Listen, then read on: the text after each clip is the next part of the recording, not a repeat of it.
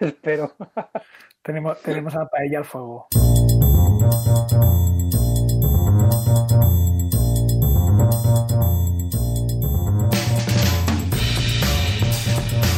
Bueno, bienvenidos a, Stories, un programa que cada 24 horas ah, cambia de temática, así como lo hacen los eh, Stories justamente de Instagram. Y eh, quien nos habla desde el estudio 1 de Radio Castellar, eh, yo mismo, Carlos Lecegui, y siempre acompañado de los mejores colaboradores que, que uno puede pedir.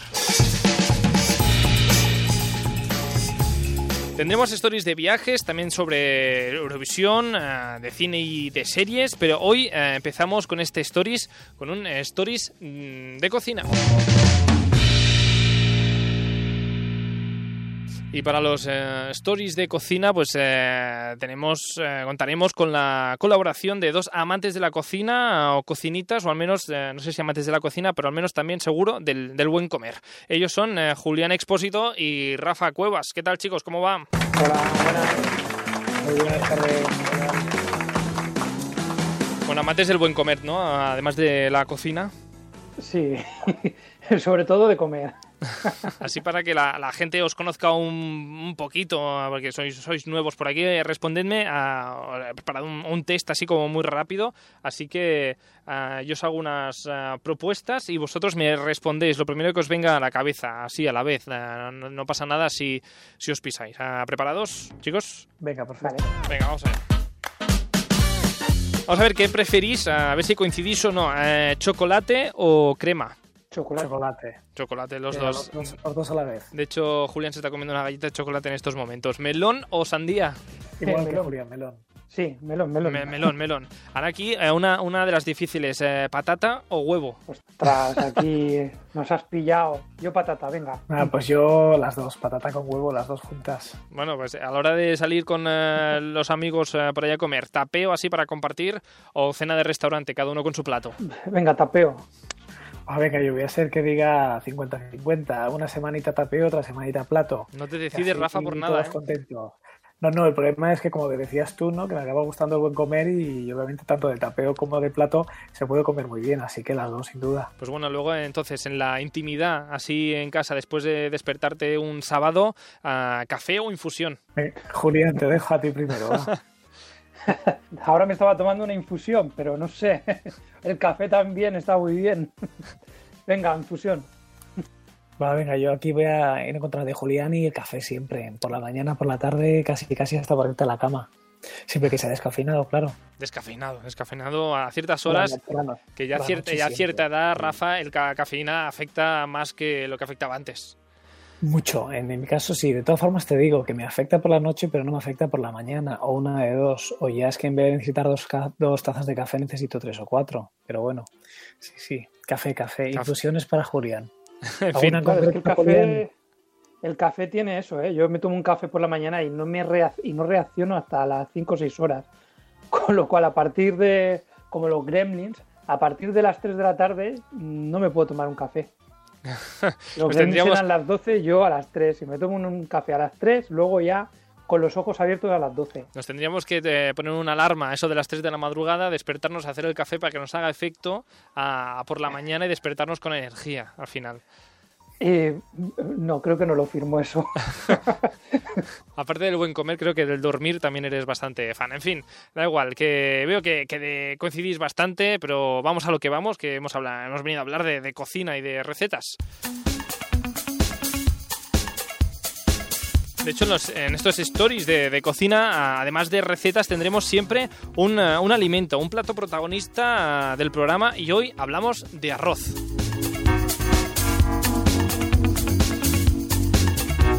Y es que eh, el 31 de octubre, además de ser eh, Halloween o Día de los eh, Muertos o de los Difuntos o lo que cada uno celebre, también es el Día Internacional del Arroz y de hecho ah, lo declaró así la Asamblea General de las Naciones Unidas en 2004, que por cierto fue el año internacional del arroz, que no sé si lo sabíais. ¿Fans, fans del arroz, Rafa? Por supuesto, siempre un buen hidrato aunque no se debe abusar, acompaña siempre a una buena proteína, o sea que sí, sí. no puede faltar. Además, el, arroz que es un alimento que, es bastante versátil. Ah, tenemos hasta postres con, con arroz. Uh, primeros platos con arroz, cocina india con arroz de diferentes países. Mira, pues te voy a decir, sí, en general hay muchísimas versiones, pero aunque me guste el arroz, uno de mis platos que puedo cocinar pero que nunca voy a comer es el arroz con leche, o sea que imagínate. yo, yo coincido contigo, Rafa. Yo, mira que el arroz con leche lo he llegado a preparar y huele súper bien. Todos los, aromas que le echas en la canela. muy buena pinta, sobre todo a lo que es el olfato. Pero luego, cuando me meto una cucharada en la boca, es en plan. ¡Ah, ¡Qué textura más rara! No puedo. Justo, mira, entonces ahí ves, igual que yo, yo las texturas eh, depende cuál sea de aquella forma. Entonces, en concreto, por ejemplo, aunque no hablemos ahora de, leche, ¿no? La leche frita y el arroz con leche son dos postres que prefiero ni tomar, o sea que imagínate. Bueno, yo tampoco soy muy fan del arroz con leche y de su textura, así que ah, no, triunfaría demasiado si alguien entra ahora aquí y, nos regala el mejor arroz con leche del mundo. Lo probaremos, pero sobraría bastante. en fin, que eh, como decía, que el 31 de octubre, Día Internacional del Arroz, pero hay muchos tipos de arroz. Y aquí Julián, ah, digamos que hoy es el experto en tipos de arroz. Vale, pues mira, de tipos de arroz nos podemos encontrar con, varios tipos, ¿sí? Está el de grano corto, grano largo, mm. medio, glutinoso, vaporizado, redondo, salvaje, basmati, integral. La lista es interminable. está como. Es una lista, sí, muy variopinta. Es, es un cereal, yo, considero que, es un cereal con mucha personalidad y que además de, de todo el mundo, ha viajado por, por todo el mundo. Entonces es, su sabor suave y neutro, pues mira, le, da una adaptabilidad en la cocina muy amplia.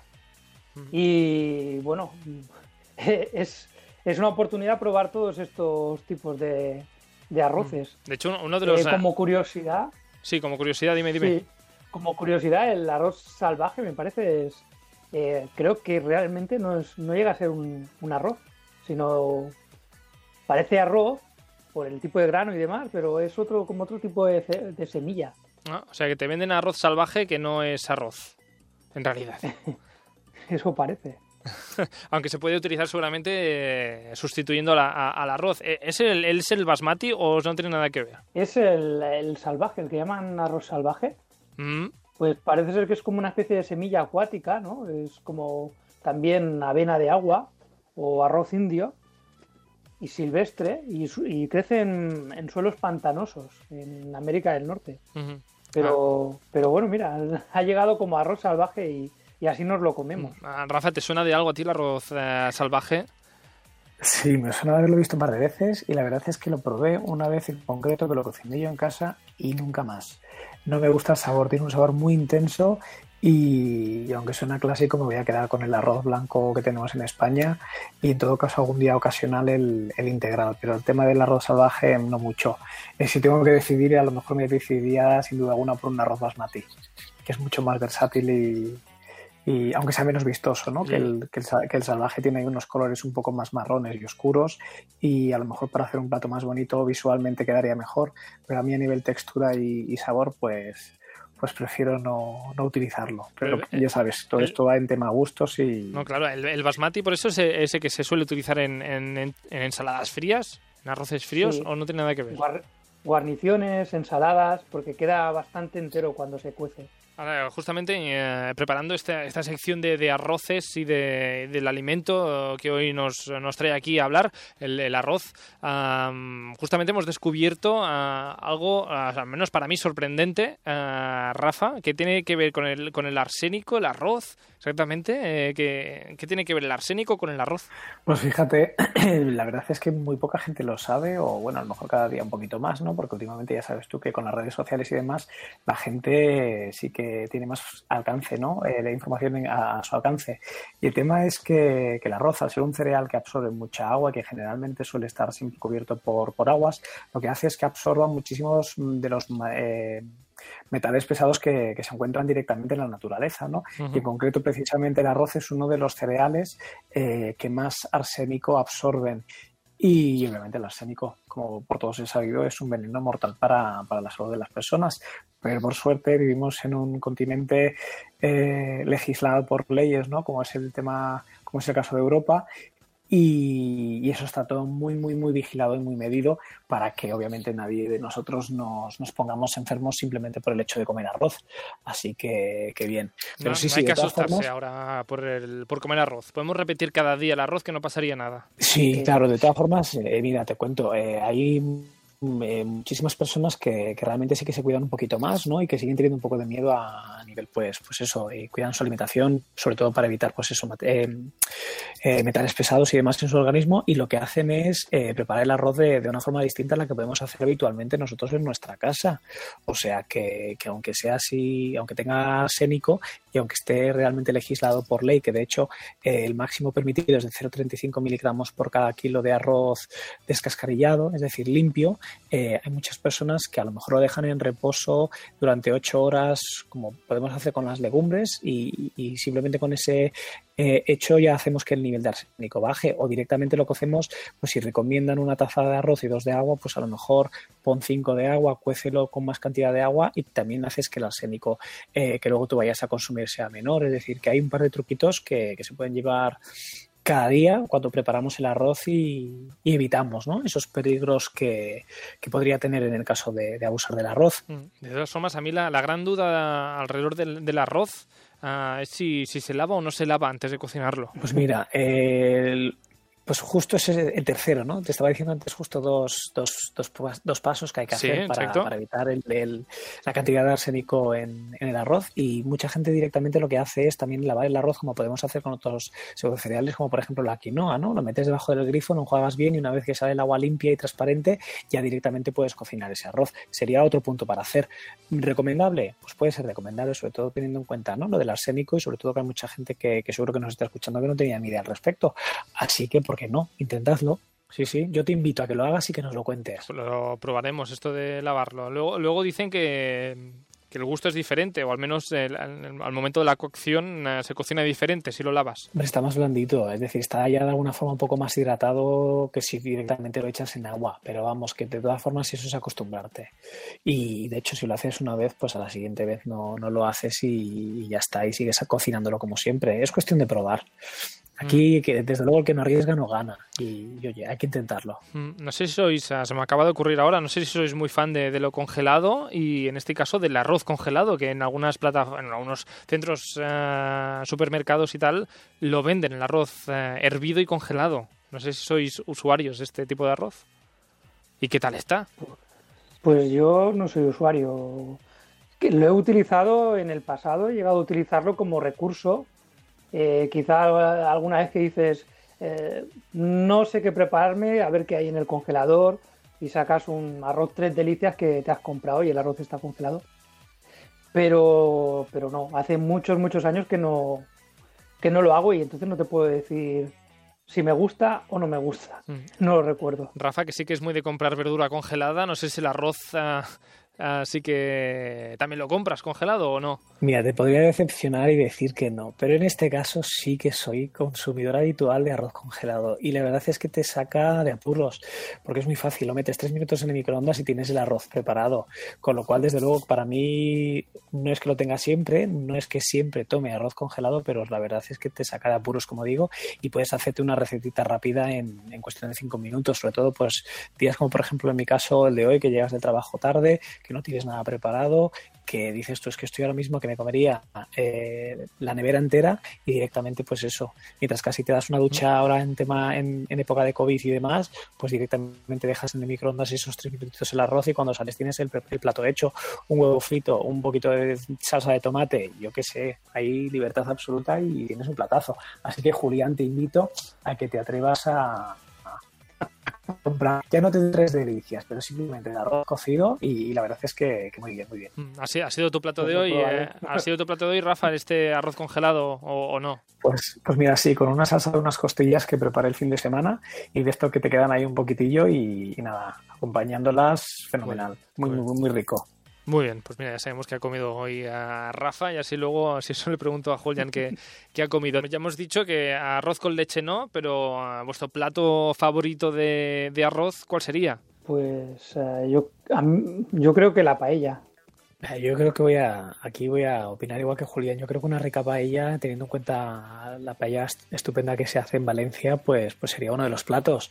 Pero si no también, mira, te voy a contar una anécdota. A ver, cuéntame. Eh, el primer arroz que dije, Buah, esto no me lo como ni de locos, fue un arroz negro con sepia que hizo mi madre. Yo podría tener aproximadamente, pues no sé, 8 o 9 años. O sea, tú imagínate el shock de llegar a la cocina, saber que tu madre va a hacer arroz y de golpe te pone un arroz absolutamente negro como si estuvieses comiendo petróleo. Y yo me, negaba, yo me negaba y decía, no, no, no, yo esto no me lo como porque es que esto tiene que ser veneno como mínimo. Y, luego lo probé y me pareció maravilloso. O sea, esa mezcla de sabores de mar, la sepia, la tinta del calamar y demás, y, desde entonces es uno de mis platos favoritos. O sea, que entre la paella valenciana y un arroz rico negro con sepia, cualquiera de las dos me, va me, me, vamos, genial. Pues en fin. Yo no he probado el arroz, yo no he probado el arroz negro, pero, pero la anécdota que cuenta Rafa me, me recuerda hace poco mis sobrinas que contaban que muy ilusionadas que iban iban a probar, iban a hacer un arroz y tal, y de repente cuando se sorprenden y el arroz es, negro, y la cara de asombro, de espanto, de, decir yo, eso, eso no es arroz. Eso no es paella, eso no es la paella que hace mi abuela. Pues acabaron comiendo el, plato de arroz negro. Eh, seguro. Seguro que sí, seguro que sí. Ah, en fin, vamos a, lo importante porque una de las cosas que haremos aquí es eh, explicar recetas para que las podáis hacer desde casa. Porque además hoy uno de vosotros, dos, de vosotros dos tiene una receta ah, con arroz, así que ah, atentos. Participa en el programa a través de nuestro Instagram. Contesta las encuestas, entérate de qué hablaremos en los próximos programas y envíanos tu opinión. Síguenos en stories.radiocastellar.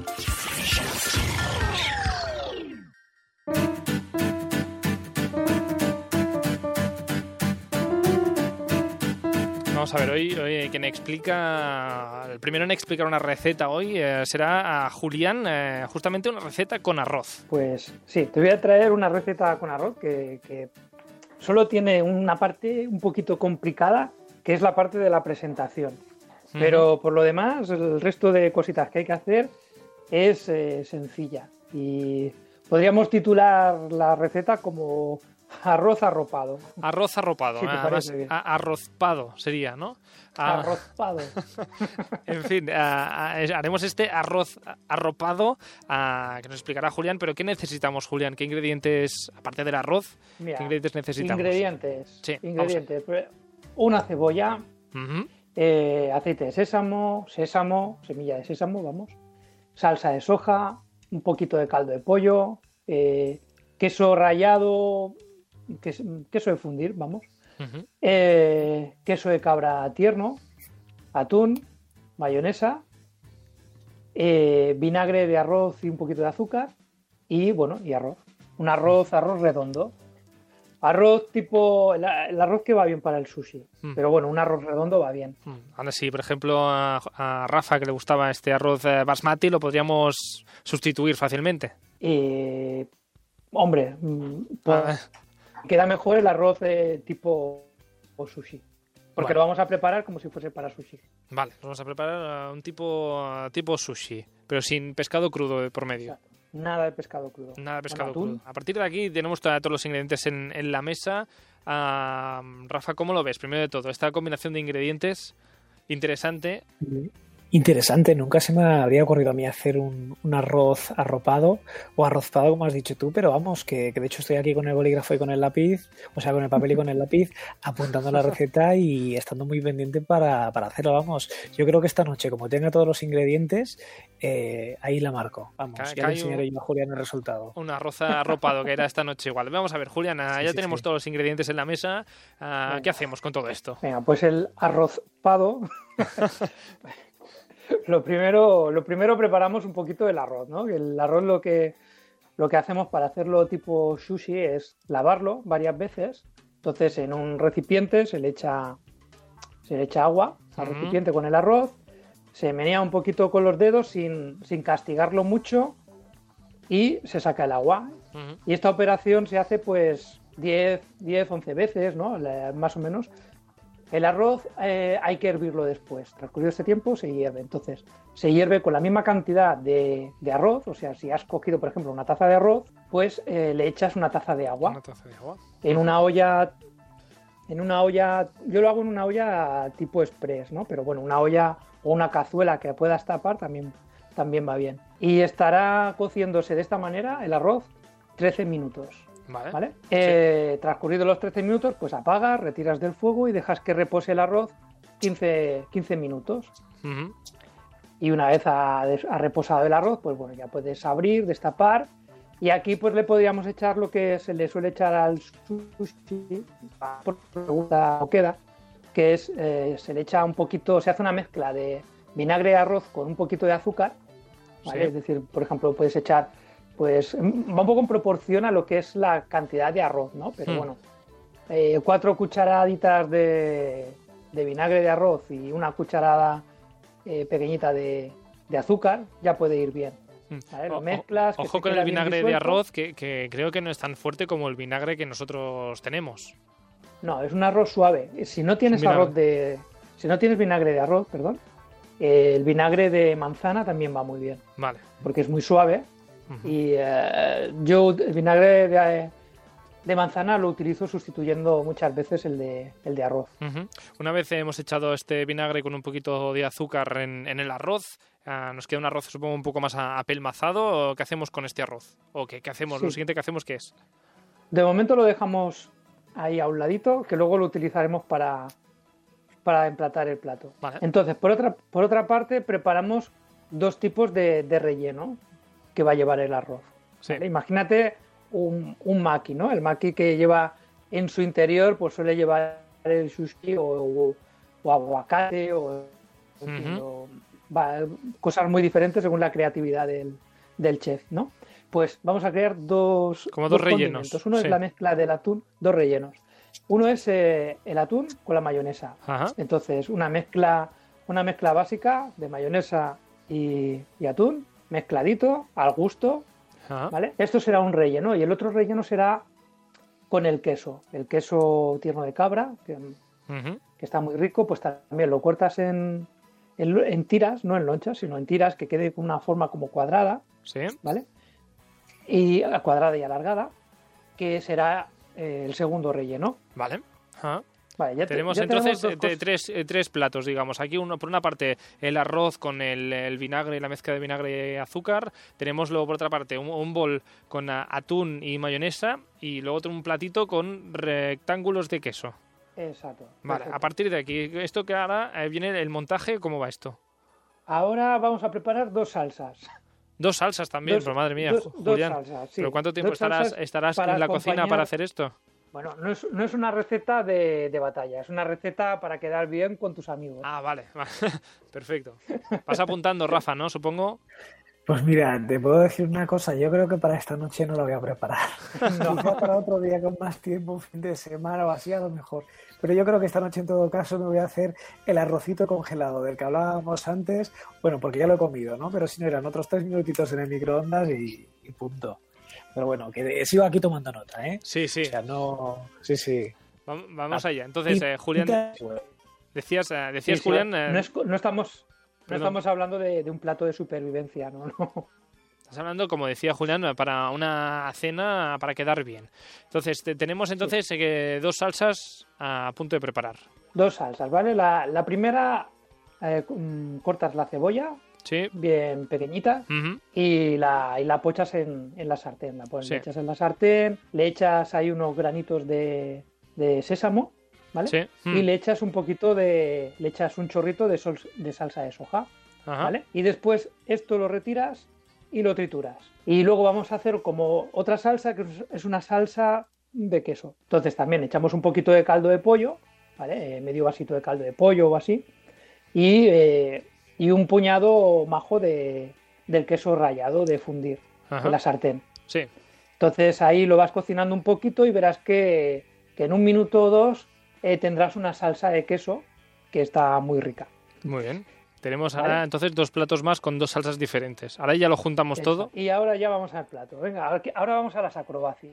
A las acrobacias, acrobacias del arroz, del arrozpado. Vamos, vamos allá. ¿Qué, ¿Qué acrobacia es esa, Julián? Coges un huevo. Sí. Lo bates para hacer una tortilla, ¿vale? Mm. Y en una sartén pequeñita, redondita. Hombre, si tienes una sartén cuadrada, y eso ya sería lo ideal, porque para, para hacer las acrobacias te irá mucho mejor.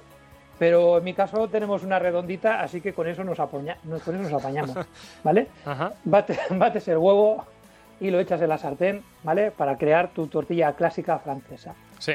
Pero lo haces con el fuego moderado, ¿vale? No quieres que se te cueza muy rápido. Cuando está cuajándose el huevo, le echas una cama con el arroz. Es decir, te mojas las manos, eh, coges un puñadito de arroz y lo extiendes sobre la tortilla francesa. Vale, que está, en sería la- la que tortilla está en el fuego ahora mismo. Aquí viene el juego, sí. Entonces, eh, lo haces con un poco de forma cuadrada en el centro, ¿vale? Y lo aplastas un poquito. Sí. Y en medio le pones lo que sería la mezcla de la mayonesa y el atún. ¿vale? Y ahí lo tienes que se va cuajando el huevo. Cuando está un poquito más cuajadito, entonces con una espátula y mucha habilidad empiezas a voltear un lado de la tortilla y el otro lado de la tortilla uno sobre otro, Mm. de manera que... te queda como una especie de bocadillo. Como un burrito de. Exacto, sí, un burrito. Te queda como un poquito con forma de burrito. Ujú. Y si puedes, y si la habilidad te lo permite, cuando esté selladito por un lado y por el otro, lo volteas. Si no puedes, no pasa nada. Lo sacas, lo pones en el plato, le echas la salsa que le corresponde. Si hemos empezado por el de atún y mayonesa, pues la salsa de soja y cebolla. Ajá. Y si lo que le has echado en lugar de la mayonesa y el atún le has puesto el queso, el queso en forma rectangular, La salsa de Pues- queso. la salsa de queso. Lo haces de una forma creativa, lo haces de una forma que para la foto queda bien, quede bien y ya está. Y estas mezclas de sabores están, están muy ricas. Es, es una forma diferente de presentar lo que sería un típico arroz con, que, lo, que lo podrías presentar, es decir, tú este arroz eh, te haces un bol de arroz, le pones la mayonesa y el atún al lado y le pones la salsa que le dé la vuelta, Ajá. pues es lo mismo, ¿no? Aquí- Y le pones virutillas de tortilla, es lo mismo. Pero cuando se mezclan los sabores ahí, lo que ocurre es que te lo estás comiendo todo junto. De esta manera, cuando te lo metes en el paladar, empiezas a notar al masticar cómo los sabores se van mezclando en tu boca y la sensación que tienes es muy diferente. Ujú. A mí, Yo la, la gran duda que tengo alrededor de tu receta, Julián, es cuántas veces lo hiciste hasta que te volteaste bien la, la tortilla, digamos. Pues, eh, ¿Lo hiciste la primera? pues mira, a la cuarta. A la, la cuarta, la cuarta tortilla que hice quedó bien. Bueno, Quedó de tardaste- foto. Que La, la cuarta que quedó de foto. Las otras tres eh, estaban buenas, pero no visualmente como tú querías. Visualmente no era para hacerle foto, eh, fue un poquito ensayo y error porque esto fue una cosa improvisada que el otro día eh, pensé y bueno, como comentaste lo de hay que preparar una receta y yo pues dije, pues pensé en esta manera de presentar el plato. Diferente, Hice de- cuatro, diferente desde luego es. eh, De hecho, a- no sé si Rafa habías visto alguna vez un arroz que era arropado por una tortilla. De hecho, estoy todavía intentando imaginarme el resultado final del plato. O sea, necesito casi que nos invite Julián a cenar a su casa y ver realmente cuál es el resultado final. Porque con tantos pasos y con la idea, la verdad es que, que, bueno, pintar pinta muy bien, pero complicado también un poco, ¿eh? sí. Bueno, la habilidad, la habilidad de cada uno ya funciona diferente en cada ser humano. Ah, de todas formas, eh, seguramente eh, ah, si, si lo hacemos en casa, si nos sale bien, a la cuarta o a la quinta, no sé cuándo nos saldría bien, ah, sorprenderemos a, a los invitados seguro. Claro, luego puede- puedes irte a lo fácil, ¿eh? es decir, haces la tortilla normal, francesa, la sacas, la pones en una, en una tabla, lo preparas todo ahí y se acabó, no haces las acrobacias en la sartén. También podríamos hacer esto Vale. que, que se hace con los burritos, ¿no? Con las ah, fajitas, que tú lo pones todo Sí. encima de la mesa y cada uno se haga el burrito y así te sale bien, Exacto. mal, o, bien o mal es culpa Ahí- tuya. Ahí está, ahí está. en fin, igualmente hemos tomado nota para hacer este arrozpado, arroz arropado de Julián. Julián, muchas, muchas gracias. Ah, gracias y pues nada, y esto, ¿no? pues gracias a, ti. Nuestro programa cambia cada 24 horas, así como lo hacen los stories de Instagram. Viajes, cines y series, Eurovisión y gastronomía. Tenemos stories para todos los gustos. Escúchanos en Radio Castellar de 3 a 4 de la tarde todas las semanas, de lunes a jueves, o búscanos en Spotify para escucharnos cuando quieras y donde quieras.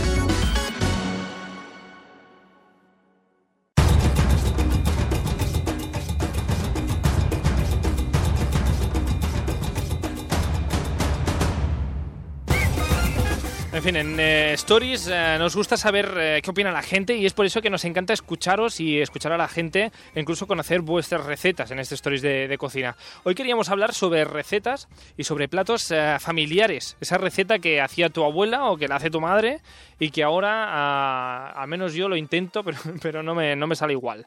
Ah, hay platos que recuerdan, yo que sé, al pueblo, a unas vacaciones en concreto, recuerdan a la abuela o recuerdan a ciertas reuniones familiares. No sé si os pasa a vosotros, Julián o, Rafa. Sí, hay platos de estos que sí, que dices, eh, mmm, el, yo qué sé, el arroz que hacía, lo que comían los domingos. Claro, el, hecho de, comer el arroz el domingo, por ejemplo, en mi casa siempre era un arroz. No sé si a vosotros, o, por ejemplo, no sé si para Navidad en vuestras casas se prepara siempre el mismo plato. Rafa. Pues casi sí, ¿no? Esas tradiciones familiares, ¿en qué casa no se cumplen? En mi caso te digo una cosa, casi hubiese preferido pertenecer a tu familia para comer un arroz todos los domingos. En mi caso era conejo y lo odio a muerte. bueno, aquí cada uno, mira, le ha tocado vivir lo que le ha tocado. Mala suerte. suerte que a mí no me... ¿El arroz o el conejo? El, el, conejo, desde luego. No, no, perdón, el conejo no. Me refiero a que el conejo no. El arroz, desde ah, luego. No, no, no. a mí los, los, los huesecillos eh, pequeños y y estas cosillas no, no me van demasiado. Ah, me molestan. me molestan. En tu, casa, el arroz no llevaba conejo nunca, ¿no? No, no, el problema es que también lo llevaba. Pero bueno, ahí pobre, pobre, pobre mujer que, que hacía cada día. Bueno, no explicaré lo que hicimos mis hermanas y yo un día, que al saber que. Mm, es que estará, quedaré, quedaré fatal. Al saber que hizo no sé qué plato, ah, nos fuimos a comer a un, a un restaurante de comida para llevar.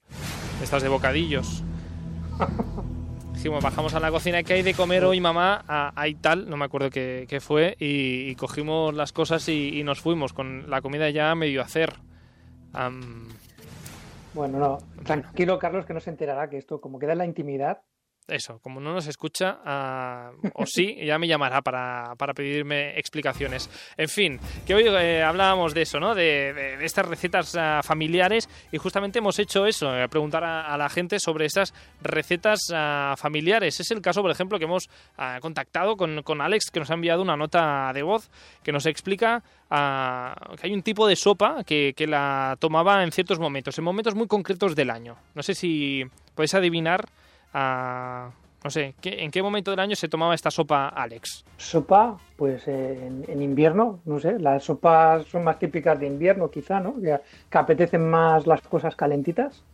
Bueno, sí. Yo, yo, como Julián, ahora mismo que estamos ya en otoño, que han bajado las temperaturas y demás, yo creo que es un momento estupendo para tomar un vasito de, un platito de sopa, ¿no? En este caso que a Alex no le gusta demasiado la sopa, se la preparaban solo eh, en un momento concreto del año, que era cuando está resfriado. Esta sopa de enfermo, eh, o sopa de malalt, que diu ell, eh, nos explica qué llevaba esta sopa. És aquella sopa que tu recordes quan estàs a casa, que et donen aquella sopa i casualment el dia següent ja estàs la mar de bé. I res, és una sopa, és una sopa de peix, amb el seu lluç i el seu arròs, i en teoria és molt fàcil, perquè és fer un caldo, quan li queden 5 minuts tirar el lluç i que s'acabi de fer, i llavors agafa tot el gustet de tot el peix, treus el lluç per menjar-te el de segon i tot queda a la mar de bé. Tot semblava molt fàcil, però després quan ho comences a fer cada dos minuts estava trucant a ma mare de dir i ara el tomàquet es tira? I ara el peix es tira? I ara aquest cap de peix es tira o es menja? I al final, veritablement, va ser molt senzill. I va quedar una sopa de malalt molt bona. Sopa, sopa de malalt, que dice Alex. No sé si vosotros tenéis en, en casa un plato de, de enfermo. yo, yo, yo, un plato de enfermo no, pero la anécdota me ha recordado mucho a, a, una, a un caldo o sopa, caldo, que prepara la, la madre de un amigo, que es con apio. Y, y no hay manera de hacerla igual. O sea, que no, que a ella le sale estupenda y tú la pruebas en tu casa y no se parece en nada, vamos. Es que ni para regar las plantas.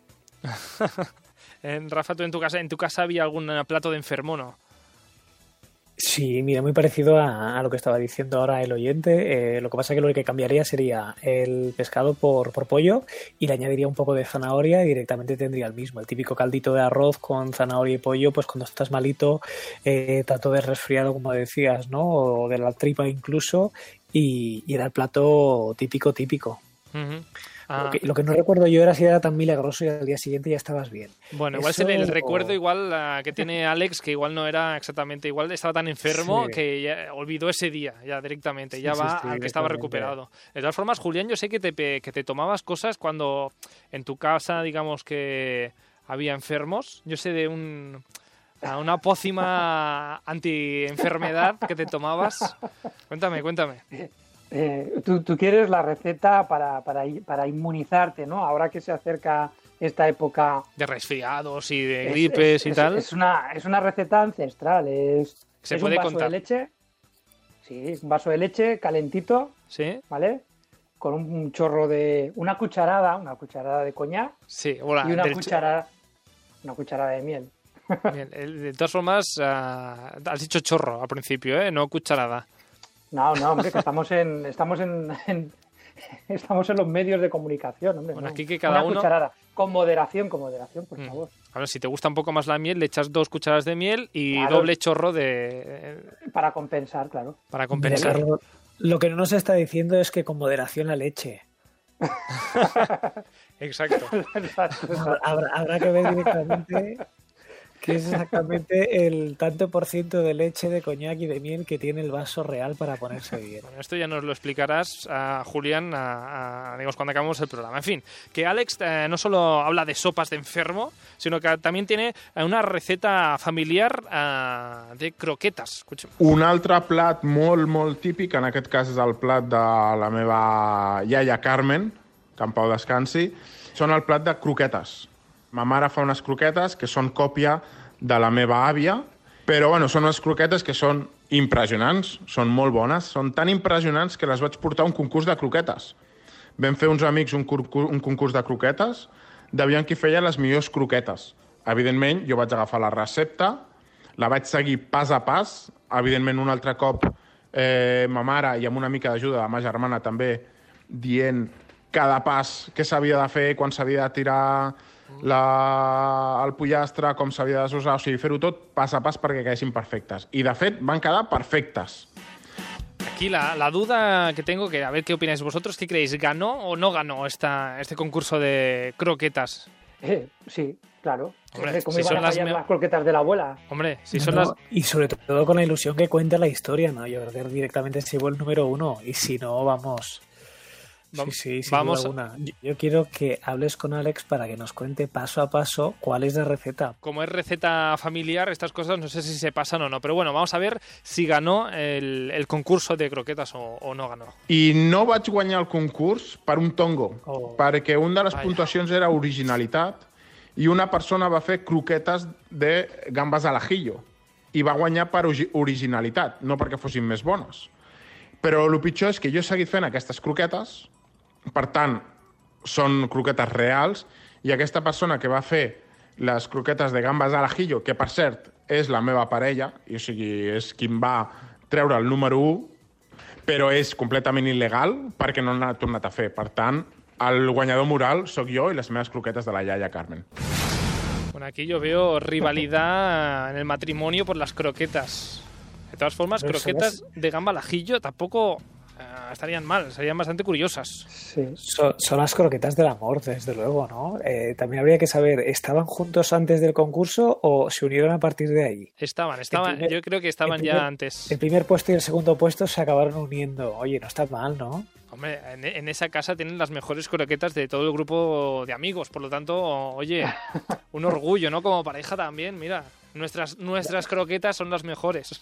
Venga, va, ahora te, ahora te dejo yo a ti en mal lugar. Si tuvieras que elegir sin probarlas, ¿qué cogerías? ¿Croquetas de pollo o de gambas al ajillo? Yo cogería las croquetas ah, de Alex porque yo he probado esas croquetas y por lo tanto uh, me, me, quedo con, con las croquetas de pollo. Y venga, Julián, tú anímate. Yo también con las de pollo. Venga, las de pues pollo, yo, las de pollo. Yo para mí también, las tradicionales, las cosas modernas están muy bien, pero vamos, que sin duda alguna aquí al menos Alex triunfador con, con sus croquetas de pollo. Mm. No solo Alex habla de croquetas y de sopas, sino que también es que está muy hablador Alex, me tenía como ganas de hablar de cocina. Uh, no sé cómo hacéis vosotros, vosotros el huevo frito, o si tenéis alguna uh, anécdota uh, familiar alrededor del huevo frito. No sé, ¿recordáis vuestro, primero, vuestro primer huevo frito, por ejemplo? Me, me, acabas de pillar ahora mismo. La ¿Cuándo fue la última que... vez, Rafa, que te hiciste un huevo frito? Pues mira, huevo frito como tal, como frito frito con todo su aceite de oliva virgen extra ahí, calentito en la sartén, hace mucho, mucho, mucho, mucho. Me los hago a la plancha con un chorrito mínimo de aceite, pero la verdad es que me, me quedan espectaculares. Algún día te invito para que los pruebes, pero no sé. Julián, ¿Tú te acuerdas alguna vez algún huevo frito que te haya estallado, roto o algún hecho algún Cristo de estos que dices nunca más? Eh, no. La verdad es que luego me han quedado siempre bien. No he tenido esos accidentes. Julián es un maestro de los huevos fritos. Pero eh, luego, como tú, Rafa, no. Eh, tres, tres, gotitas de aceite y es una plancha más que frito. Pero mm. queda muy rico, ¿eh? Queda, queda muy rico. Estoy viendo ya uh, ojitos a los huevos fritos. Creo que más de uno cenará esta noche un, un, huevo pasado por la plancha. En fin, que de todas formas, Alex también tiene una anécdota culinaria familiar con los huevos fritos. No hay nada más triste que hacer un huevo frito solo, sin nada. Y en mi casa siempre, cuando se hacía huevo frito, pues se añadía o un poco de cebollita, o un poco de choricito, o un poco de algo. Y durante este confinamiento, eh, muchos días, eso que no te quedaba nada, decía, va, pues me voy a hacer un huevo frito. Y hacía dos huevos fritos, uno para mí y otro para mi pareja. Pues bien, ella hacía el huevo frito como quería y yo me hacía el huevo frito, pero antes pues me hacía, me pasaba un poco de cebollita y cada día le ponía un añadido diferente al huevo. Y claro, cada día mi pareja me miraba y me decía, joder, pero ¿por qué no me lo has dicho? Y digo, claro, pero si no me lo has pedido, tú me has pedido un huevo. Yo hago mi versión del huevo. Y ahí me enteré que no era tan normal siempre ponerle un extra al, al, huevo, como un poco de queso, como un poco de tófona, como un poco de cebolla, un poco de chorizo. Yo qué sé, darle alegría. Alegría al huevo, alegría al huevo. ¿Cómo lo veis? Curioso, eh, la verdad es que yo, para mí un huevo frito, campero, eh, a lo mejor un poquito de pimentón por encima y un buen trocito de pan, para mí ya está. Lo siento mucho por Alex. Alex, aquí me acabas de defraudar. Huevo con cebolla, huevo con chorizo, ¿para qué? Un buen huevo, simplemente el huevo es más que suficiente. Julián, ¿tú qué opinas? Yo creo que Julián ahora Julián mismo ha, ha, des ha, desaparecido, es, eh, cosa que tienen las nuevas sí. tecnologías y internet, estas cosas, que hacemos este programa vía virtual en este... Eh, no sé si, si Julián estás ahí o no estás ahí. Julián no está ahí. Está yo, creo que ha ido, yo creo que ha ido Ahora sí. a la nevera, se le quedan todavía huevos eh, eh. para poder cenar esta noche, aunque los haya comido a mediodía. Exacto. Seguimos con eh, notas de audio que nos han enviado algún oyente, en este caso Ana, que nos habla de las hamburguesas uh, familiares. Hamburguesas, no, sé, no es un plato muy como familiar, creo yo, uh, típico familiar, pero ella um, habla de sus uh, hamburguesas de, de la abuela. Os explico un poco cómo eran para que las visualicéis. Mi abuela tenía un menú estrella que era de primero espaguetis, que también estaban eh, brutales, y de segundo eran hamburguesas. Mi abuela te ponía un plato hondo, de los típicos de sopa, una bañera de aceite, como buena andaluza que era, pero bañera, y encima dos hamburguesas flotando. Visualmente igual muy atractivas no, no pueden parecer, pero de verdad que estaban mmm, brutales, o sea, muy, muy, muy buenas. A todos los primos nos encantaba las hamburguesas de mi abuela. Las hamburguesas de, de la abuela, no sé si alguna vez habéis probado una hamburguesa que digáis, uh, esta hamburguesa es espectacular. Pues mira, yo te voy a contar, yo ya sabes tú que me encantan las anécdotas. Hace, no sé, dos años más o menos, tres, no recuerdo muy bien, eh, tuve una pequeña cirugía y me pasé toda la operación soñando con que me comía una hamburguesa. Y en cuanto me dieron el alta del hospital, me fui a un restaurante de aquí de Madrid a comerme la que es una de, las mejores hamburguesas que he comido en la vida. O sea, imagínate. Y no solo comer hamburguesa, no es un plato ahí que te diga, ah, pues lo como habitualmente, no. Pero me pasé toda la anestesia soñando que comía una hamburguesa. Y fue levantarme, despertarme, darme el alta y directo al, estando dolorido y demás, eh, pero me fui al, restaurante a comerme la hamburguesa, o sea que sí, sí. Bueno, cumpliste el, antojo que tenías en ese, momento. Y me, supo a gloria. De todas formas, no sé si, si, podéis imaginar qué es lo que tenían estas hamburguesas de la abuela de Ana ah, para, que, para que fuesen tan buenas. ¿Os lo imagináis? No sé, ¿qué le pondréis vosotros a una hamburguesa ah, para convertirla en la mejor hamburguesa que habéis comido nunca? Lo típico que te dicen en casa, ¿no? Mucho amor. Mucho amor. A pues, mí no se me ocurre. ¿No se os ocurre qué puede tener esta hamburguesa de la abuela que, para convertirla en la mejor hamburguesa del mundo, ¿no? Pues vamos a escuchar a Ana a ver si nos explica un poquito qué es lo que tiene esta hamburguesa para hacerla tan especial. Tenía algún secretillo. Es una carne especial picada, que no puedo decir cuál es porque es secreto sumario, secreto familiar. Lo que sí que os puedo contar es que llevaba un poquito de pimienta negra, sal y un chorrito de limón. Y en el aceite le ponía un ajito que se tostara. Y mm. después las hamburguesas. Eso sí, con el aceite flotando kilos y kilos de aceite prácticamente. Muy, muy, de, muy de aceite eran en, la casa. Muy, de abuela. Muy de abuela. muy, de abuela. Pues bueno, eh, este, este toneladas, de aceite. toneladas de aceite, vamos, nadabas en el aceite. lo que no sabemos es exactamente qué tipo de carne utilizaba. Eso ya es escrito de sumario, eso ya no se puede decir. entonces estoy seguro que si es la típica abuela, hace una mezcla de, de carne. Seguro que mezclaba carne de cerdo igual que para las albóndigas, carne de cerdo con carne de ternera. Bueno. Segurísimo. Ahí entonces mezclas un poquito de la grasa de la carne de ternera, o sea, de la carne de cerdo con la de ternera y te quedan espectaculares. Fijo. A ver, no sé, no, sé, no, nos lo ha querido decir eh, Ana. Ah, lo, que, lo que sí que nos queda por decir hoy es que, Rafa, tenemos una receta, en tu caso también receta familiar, ah, sobre un bizcocho, ¿no?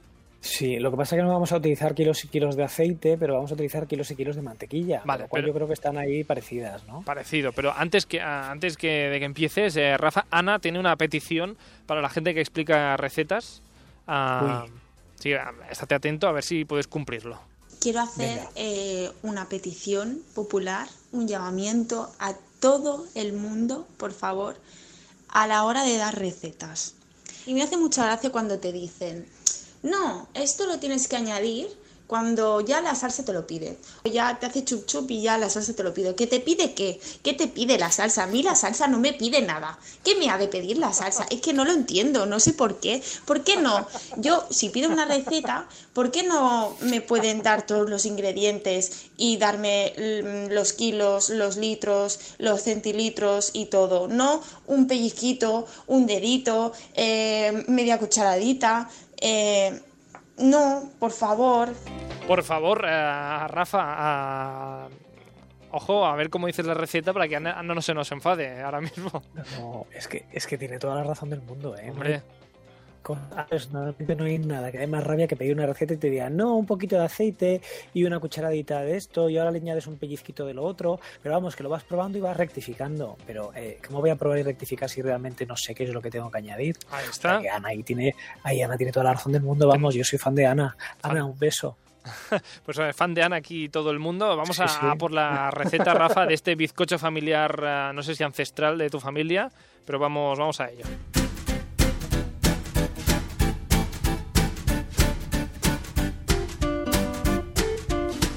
Ya para, acabar el programa de hoy, a ver, esta receta, exactamente de dónde viene, Rafa.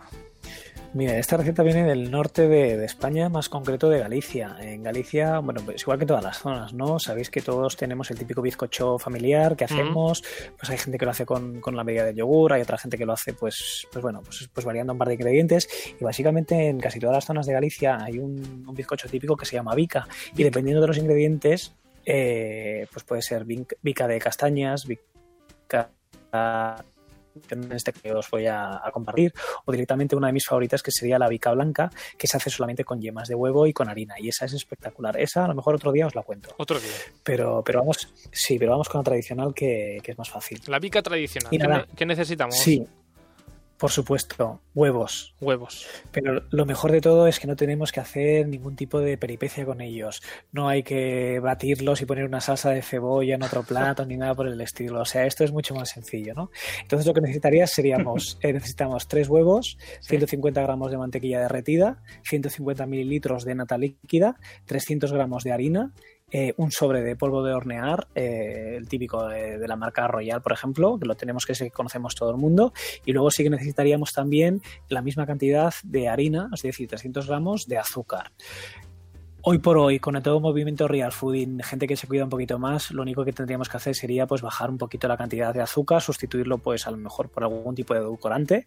Eh, tú ya sabes que a mí me, encanta el eritritol porque no tiene índice glucémico, cero calorías Eritritol, Eritritol, que parece una canción de Lola Flores o algo así. Azúcar. Eritritol, sí, sí, sí. Eritritol para mí es estupendo, o sea, es de no puede faltar. De hecho, mm. para que te hagas una idea, me llegaron ayer dos kilos de eritritol a casa. O sea que... Espero que te durarán bastante. Sí, sí, sí, sí, ah. claro. Además, poco, pocos dulces hago, pero, pero sí, sí, ahí están ya. Y, bueno, nada, eh, paso a paso, muy sencillo. Lo primero que tenemos que hacer es batir los huevos con, el azúcar, o en este caso con el, eritritol, y lo batimos pues directamente, o bien con la batidora que tengamos de casa de mano, o directamente las, las típicas varillas, ¿no? Y hacemos un poquito de brazo, que también nos viene bien. Sobre todo después del confinamiento, que nos hemos movido menos. El siguiente paso sería, una vez que tenemos batido el huevo con el azúcar, añadiríamos la nata líquida batimos otra vez hasta que más o menos veamos que, la masa pues queda un, líquido con burbujitas, esponjoso. Y una vez que tenemos eso lo que tenemos que hacer es tamizar la harina con el royal directamente, como decía también, que no lo he dicho antes, la gente que sea un poco más real fooder, que se intente cuidar un poquito más, igual que decíamos antes con el arroz integral, ¿no? Pues en este caso podríamos sustituir eh, la harina normal blanca por harina, por harina integral, lo único que tendríamos que hacer sería bajar eh, un poquito la cantidad. Y para Ana, que seguro que está ya apuntándose la receta, ese poquito pues pueden ser unos 20, 15 eh, gramos menos. Es decir, pues imagínate, si hemos utilizado 300 de harina blanca, pues unos 280 de, harina integral, porque chupa muchísimo más líquido, con lo cual necesitas un poquito menos. Una vez que tenemos todo integrado, directamente eh, ponemos la mantequilla derretida, que eso sí que es fundamental, tiene que ser el último paso. Una vez que tenemos la masa, es cuando añadimos la mantequilla para que realmente se integre bien, mezclamos todo perfecto y ya tenemos la masa hecha vertemos en el bol que tengamos. En mi caso yo utilicé uno alargado de unos 24 centímetros por 10 centímetros, pero puede ser rectangular o vamos, el que tengamos más, el que utilicemos habitualmente. El que, nos vaya mejor y, que no se enganche, que eso normalmente tenemos uno eh, por familia y por eh, hogar, que hay uno que no se engancha, que va perfecto y el resto que salen desastres. Papel vegetal. No puede faltar un papel vegetal, que ahí ya no te pega absolutamente nada. Claro, eso es fundamental. Y, nada, lo vertemos en el molde y lo horneamos en horno precalentado arriba y abajo, 180 grados durante unos 45-50 minutos. Básicamente hasta que veamos que está cocido y que al introducir el típico palillo de, toda la vida, tradicional también, ¿no? En las cocinas mm, de mm. repostería, muy de abuela también. seco. Exactamente. Y antes, perdón, antes de meterlo en el horno, hay que espolvorear toda la parte de arriba con azúcar o directamente con eritritol, porque lo que vamos a hacer es que cree una capa crujiente que cuando lo comamos quede un toque espectacular. y ahora sí, resumiendo, Rafa, ¿qué se diferencia, ¿en qué se diferencia una bica, bica con un bizcocho tradicional? Pues mira, simplemente con la cantidad de mantequilla que lleva, ese sabor espectacular que tiene y el olor que te queda en casa es impresionante. Y esa costra del, azúcar por encima, generalmente a un bizcocho no se le pone. Le puedes añadir nueces, le puedes añadir pepitas de chocolate, pero es, impresionante. Creo recordar que hay algo muy parecido en la comunidad valenciana, que ahora no recuerdo el nombre, me lo dijeron hace poco, un amigo mío que se llama Luis, y, y, bueno, pues más o menos, pero la verdad es que deberíais hacerlo porque es espectacular. Bueno, pues, Yo os eh, animo con este con esta bica gallega ah, por ahí por eso tenemos que, que dejarlo que dejarlo aquí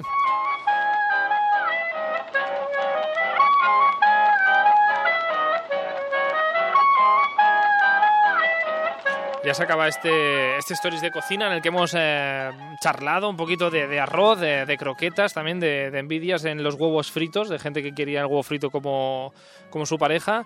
Ah, en fin, Julián, ah, Rafa, ah, mil gracias por participar y nos vemos si podemos eh, la semana que viene en otro Stories de, cocina, si estáis dispuestos, claro. Será un placer compartir otro, otro ratito con vosotros dos. Que, que aproveche la cena, si es que hacéis huevo frito o a la plancha. Y Muchas nada, gracias y un placer. un placer. Nos vemos otra semana, chicos. Hasta luego. Un abrazo. Adiós.